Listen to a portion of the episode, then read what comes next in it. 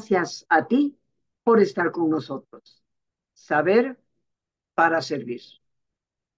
El día de hoy, queridos amigos, en este programa que me tomo la libertad de autoinvitarme, hemos titulado nuestro tema Preceptos o Encuentro.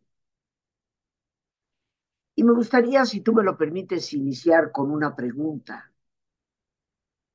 ¿Qué significa para ti la religión? ¿Es un conjunto de normas, dogmas, preceptos? ¿O es un espacio de encuentro? Es un espacio de experiencia, de vivencia de Dios en y para tu vida. ¿Qué significa para ti? Me parece que es una pregunta importante que nos debemos plantear, porque muchas personas se quejan hoy de que grandes masas, casi podría yo decir, se alejan cada día más del encuentro con sus propias tradiciones. Los templos, las iglesias parecen ir quedando vacías. ¿A qué se deberá? Y yo creo que en parte eso se debe a que no hemos alcanzado a comprender bien a bien lo que religión significa. La palabra religión viene del latín religare, que quiere decir volverse a unir, volverse a encontrar. Obviamente que cuando el concepto de religión se convierte en religión de preceptos, dogmas, mandamientos. Inclusive me atrevería yo a decir en una religión de juicios. Creo que cualquiera de nosotros, sin duda alguna, pensándose las cosas bien, tendería a alejarse.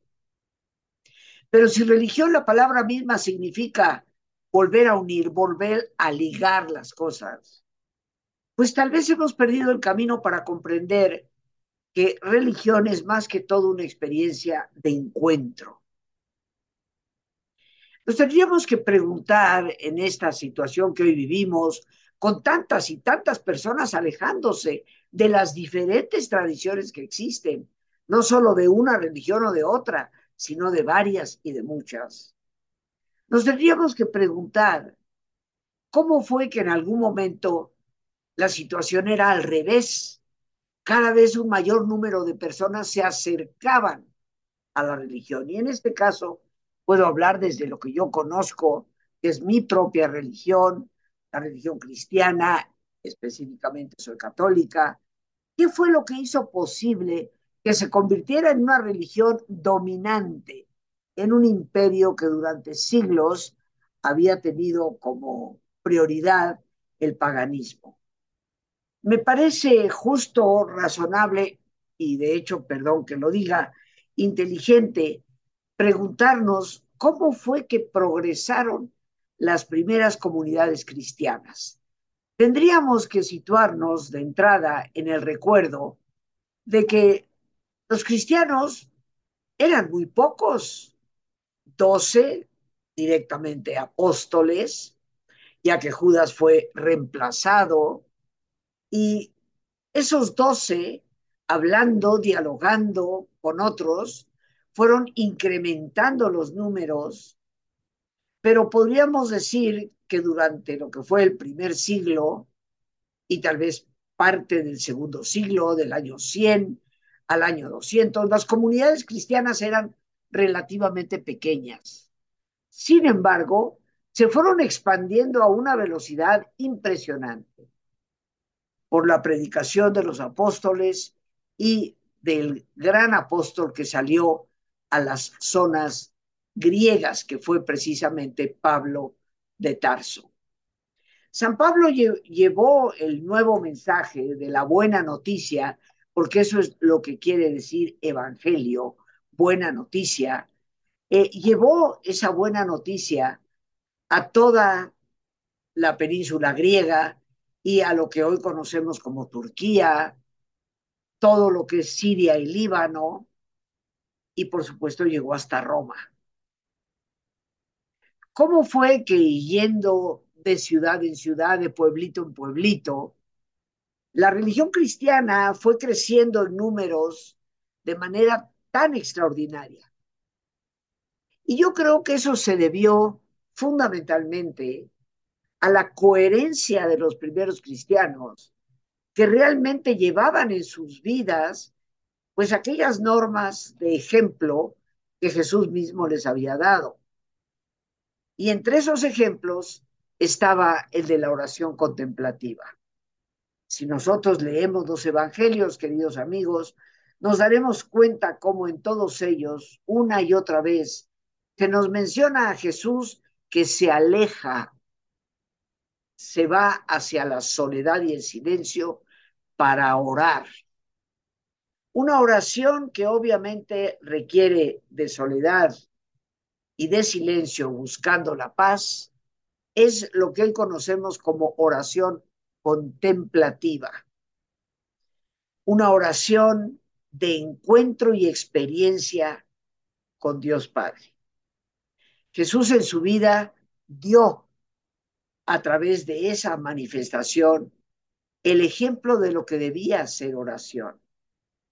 Recordemos que la única oración que Él nos deja es precisamente el Padre nuestro, que si nos detuviéramos a desmenuzarla, nos daríamos cuenta que sirve para una reflexión muy profunda y para buscar el silencio que nos lleva a experimentar, experienciar a Dios. Jesús, como tantos teólogos hoy en día apuntan, tuvo tal vez buenas razones por las cuales no dejó nada por escrito. ¿Que no podría haber escrito cosas? Por supuesto que sí. Eh, todo judío sabe leer y escribir. Y recordemos que Jesús fue llevado al templo aproximadamente a los 12 años de edad, donde los niños tienen que leer la Torah. Eso significa que saben leer indiscutiblemente que podría haber escrito, pero dejó el escrito más importante, el testimonio de su propia vida, la coherencia de su propia vida. Él nos habló de un Dios que nos ama, de un Dios que nos ha creado en absoluta y completa libertad, de un Dios que en su amor espera nuestra respuesta de un Dios al que hay que ir al encuentro. Y así nos dice en el Evangelio de Mateo 6, 5 y 6, 6. Cuando ores, entra en tu aposento, cierra la puerta y ora ahí en lo secreto. Y es ahí donde tu Padre te escuchará. Cerrar la puerta a los sentidos, cerrando nuestros ojos, haciendo el viaje más importante, que es el viaje hacia el interior. Con esa coherencia y esa fuerza que da la auténtica, la verdadera oración, las comunidades cristianas crecieron enormemente. En algún momento, el emperador Constantino, en el año 315, emite algo llamado el Edicto de Milano. Ese edicto no convierte al cristianismo en religión oficial, simplemente declara que los cristianos deben de tener el derecho de poder practicar su religión sin ser perseguidos, cosa que obviamente favoreció a que florecieran muchas más comunidades, crecieran y se expandieran a lo largo del imperio romano, era el imperio que mandaba. El emperador de Roma era, por así decirlo, el rey de reyes. Sin embargo, en el año 380, a través del emperador romano Teodosio I, se emite otro edicto, el edicto de Tesalónica. Y es aquí cuando el emperador de Roma declara que el cristianismo se convierte en la religión oficial del Estado y todas las demás religiones quedan proscritas. Esto, queridos amigos, fue muy desafortunado, porque el poder corrompe y la unión entre Estado e Iglesia nunca ha sido una buena idea. Nos encontramos entonces con el poder que van adquiriendo los obispos y las barbaridades que algunos de ellos empiezan a cometer, alejándose por completo del ejemplo vivo de Cristo. Y tenemos así una muestra triste, desafortunada, en el año 415, en que el obispo de Alejandría, Cirilo, pues instiga a las hordas cristianas a que maten a los paganos y a los judíos. Los judíos y los cristianos habían convivido perfectamente bien. Para los judíos el cristianismo era una secta de su propia religión. Tal vez en esos primeros años en que los apóstoles vivían aún en Jerusalén, las autoridades eclesiales querían sofocar el movimiento.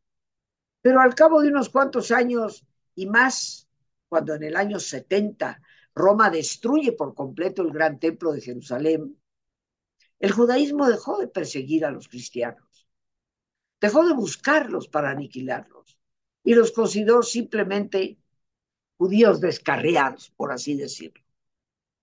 Pero convivieron en santa paz durante prácticamente 300 años. Es a partir de esos finales del siglo IV que se empieza a generar esta animadversión. Y personas como Cirilo de Alejandría, muy vergonzosamente llamado San Cirilo, que creo que de santo no tenía nada, empezaron a ir en contra del mismo ejemplo que Jesús había dado. Jesús que nunca levantó la mano en contra de nadie, que se dejó apresar en aquel jardín de Getsemaní sin lastimar a ninguno de los soldados. La iglesia, a través del poder que el imperio empieza a otorgarle, empieza a estructurarse, tristemente calcando, porque no lo puedo llamar de otra manera, el esquema de poder y de autoridad que existía en el imperio.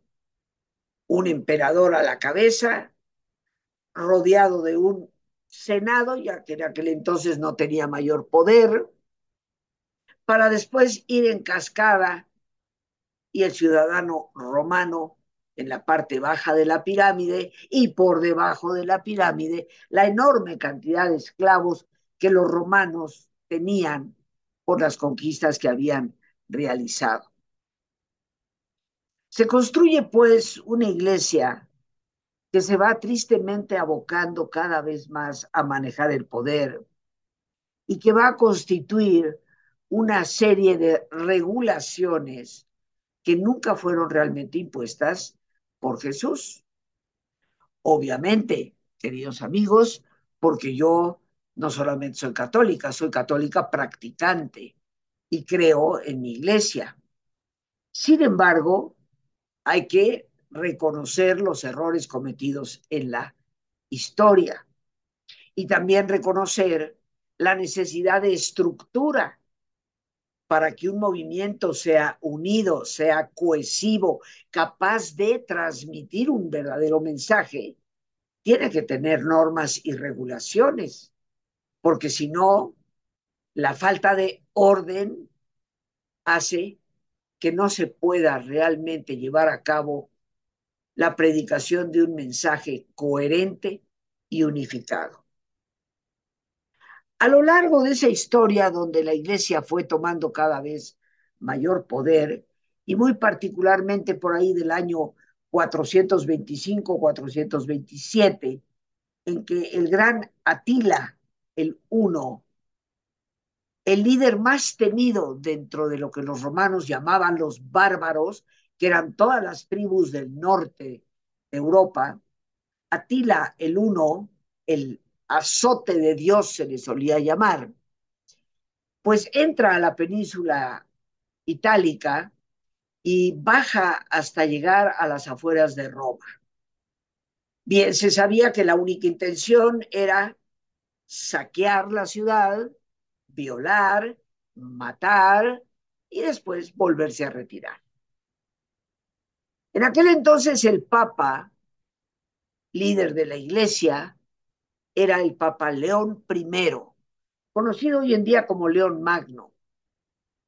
Históricamente, porque esto no es leyenda, el Papa sale de las murallas de Roma y camina acompañado de otro sacerdote al campamento de Atila.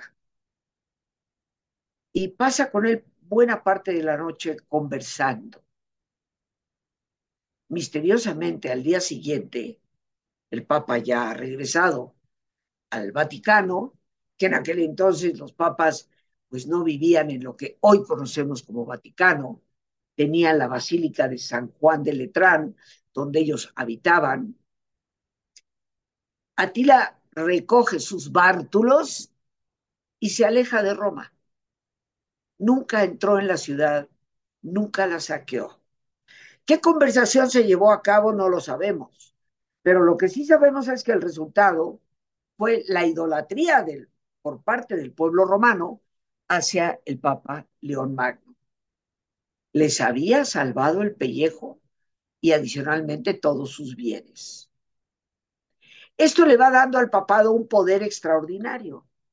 Y conforme el imperio de Roma se va desmoronando, ya que para el año 476 Roma, la parte occidental del imperio, todo lo que conocemos como Europa, Italia, hasta algunos países del norte, deja de existir el dominio del imperio y se queda únicamente Bizancio, que es el imperio romano del este, con capital en Constantinopla.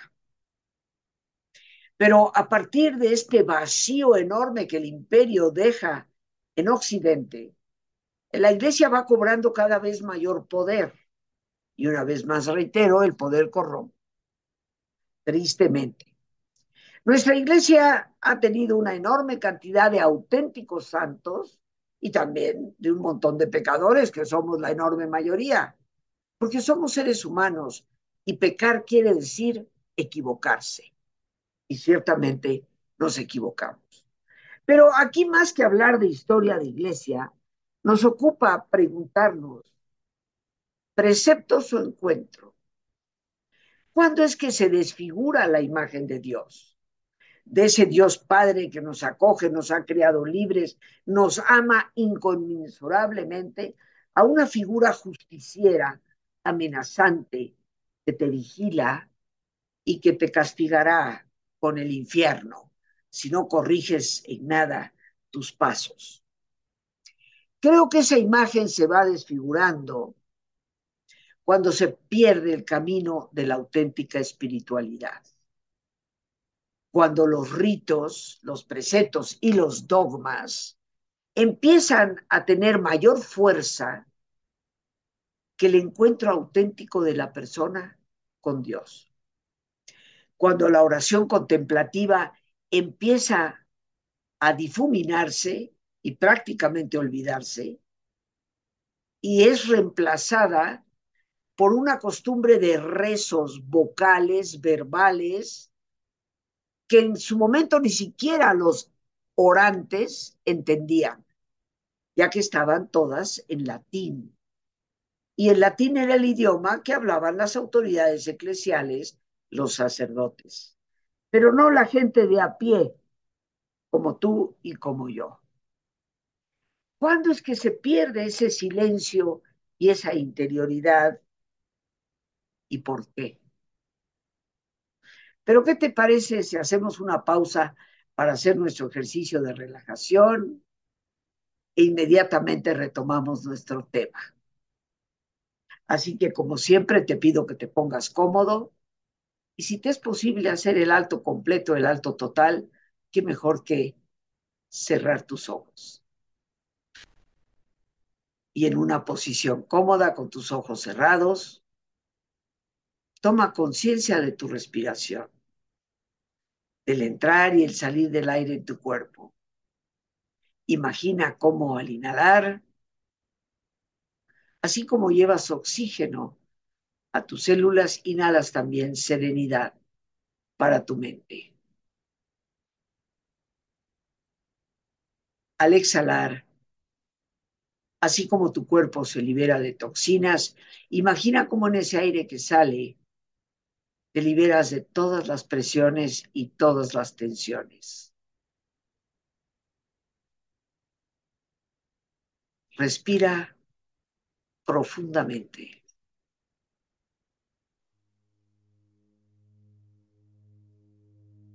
Y relaja tu cuero cabelludo. Todos los músculos que cubren tu cabeza.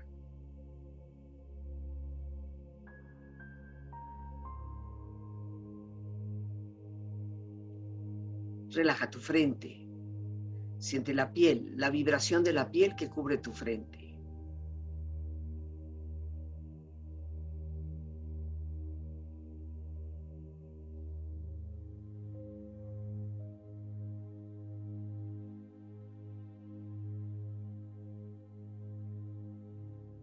Relaja tus párpados, los tejidos que rodean tus ojos.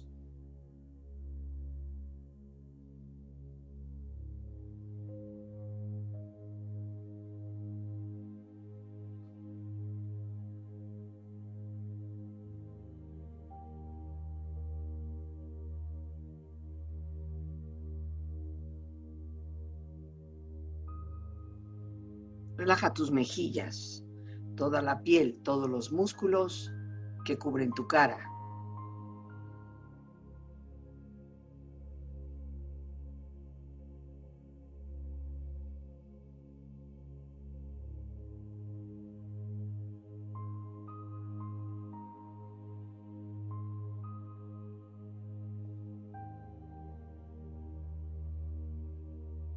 Relaja tu cuello y tu garganta.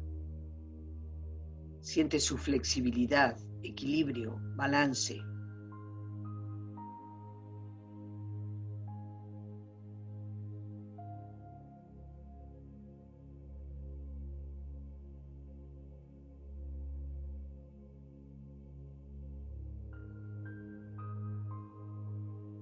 Relaja tus hombros, brazos y manos, así como tu espalda. Siente una agradable sensación que relaja todos los músculos en estas partes de tu cuerpo.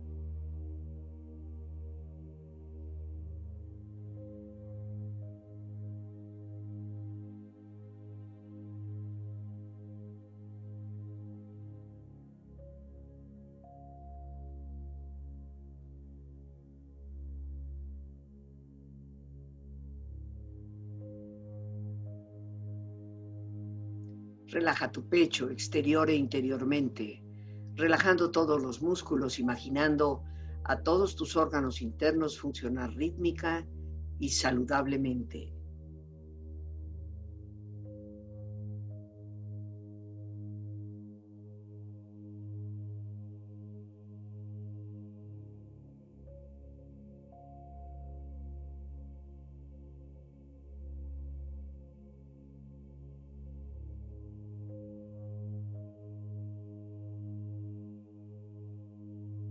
Relaja tu abdomen, exterior e interiormente, relajando todos los músculos, imaginando a todos tus órganos internos funcionar rítmica y saludablemente.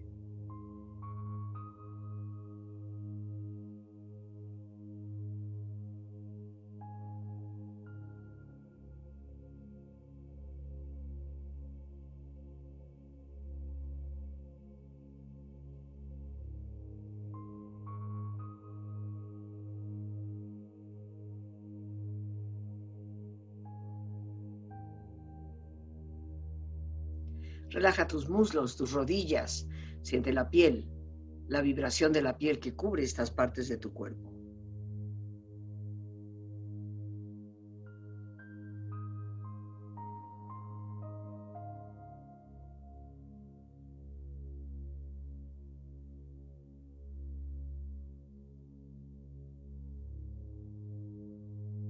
Relaja tus pantorrillas y tus pies.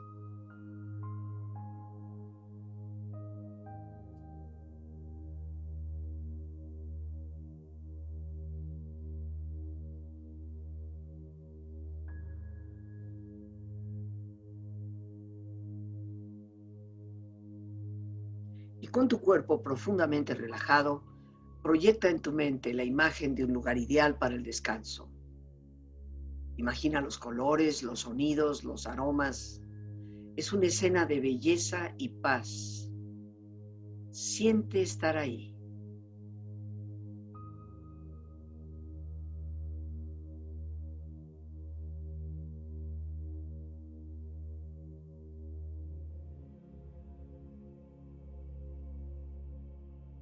Con tu cuerpo relajado y tu mente serena, reflexiona. El verdadero orante trata de silenciar su cuerpo, su mente, escuchar a Dios y Dios va moldeando el alma de acuerdo a su voluntad. Se entra en una comunión de amor con Dios mismo.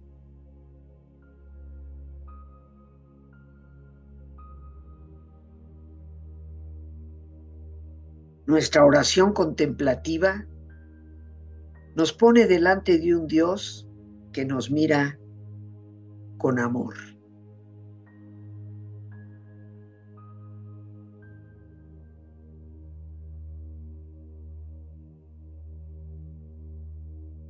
Orar es tratar de amistad, estando muchas veces a solas con quien sabemos nos ama.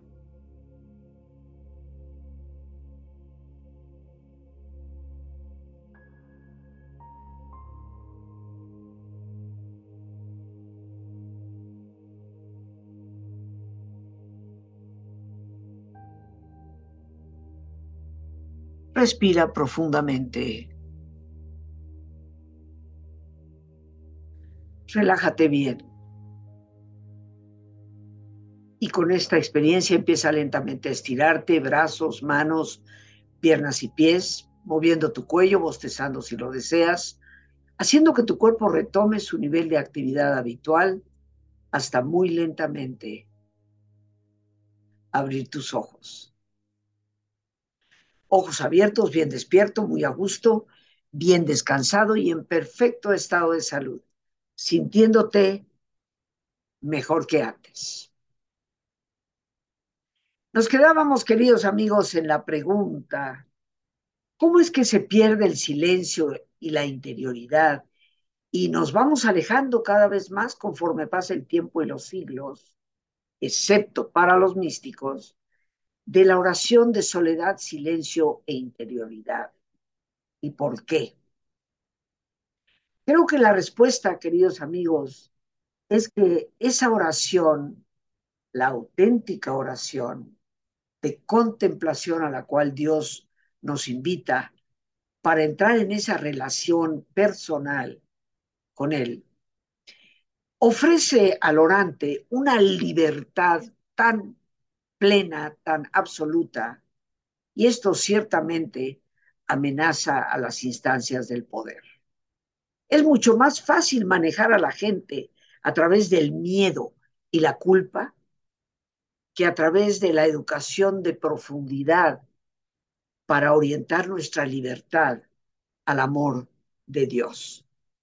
Y lentamente, a lo largo de los siglos, se va reemplazando la auténtica oración por un sinfín de devociones.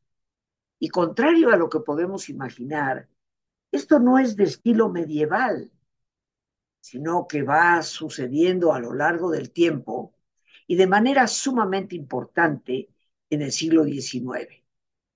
El siglo XIX se convierte para la Iglesia en un siglo de mucha exterioridad y de luchas de poder.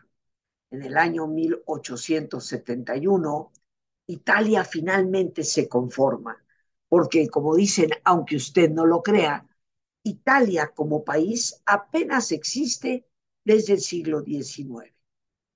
Previo a eso, Italia estaba conformada por ducados, marquesados y por una enorme extensión que le pertenecía al Vaticano, a la iglesia misma. En el siglo XIX, los italianos reclaman y esto hace que el Papa Pío IX pues procure una, un fundamentalismo cada vez más radical, no quiere reconocer la formación de Italia como país, pierde una enorme cantidad de territorios, se queda exclusivamente con lo que conocemos como Ciudad del Vaticano, que sigue ahí estando hasta hoy, y algunas basílicas e iglesias a lo largo del territorio. Y esto va exacerbando una continua creación y fomento de devociones exteriores. Una exterioridad que nos va alejando de la oración auténtica. Pero el hecho es, queridos amigos, que aún para apreciar lo exterior necesitamos de interioridad. Tristemente, para muchas personas es más importante saber de Dios que encontrarse con Dios. Y la teología dogmática nos va llenando de ritos y de creencias que tal vez no son lo más importante de la práctica auténticamente religiosa. Yo creo que necesitamos regresar al sentido auténtico de la oración y de encuentro personal con Dios. Y quiero aprovechar, voy a tener el enorme gusto, alegría y privilegio de compartir con ustedes un retiro en la casa de oración Maranatá, en Valle de Bravo.